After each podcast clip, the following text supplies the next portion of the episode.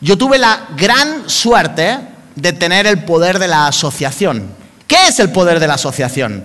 Cuando necesito a algo o a alguien, busco a los mejores para que estén junto a mí.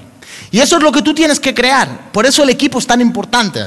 Porque hay un poder de la asociación. Cuando tú no sabes hacer algo, hay alguien de tu equipo que sabe hacerlo. Por eso tiene que haber comunicación. El equipo es vital para el éxito en este negocio. No vale un líder egocéntrico que únicamente se cree que él es el top y que es el máximo de este negocio.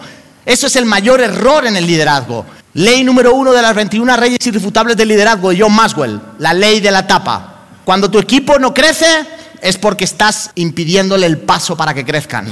Yo siempre digo, prefiero tener toda la gente de mi organización mejor que yo, incluso que digan, sí, somos mejor que tú,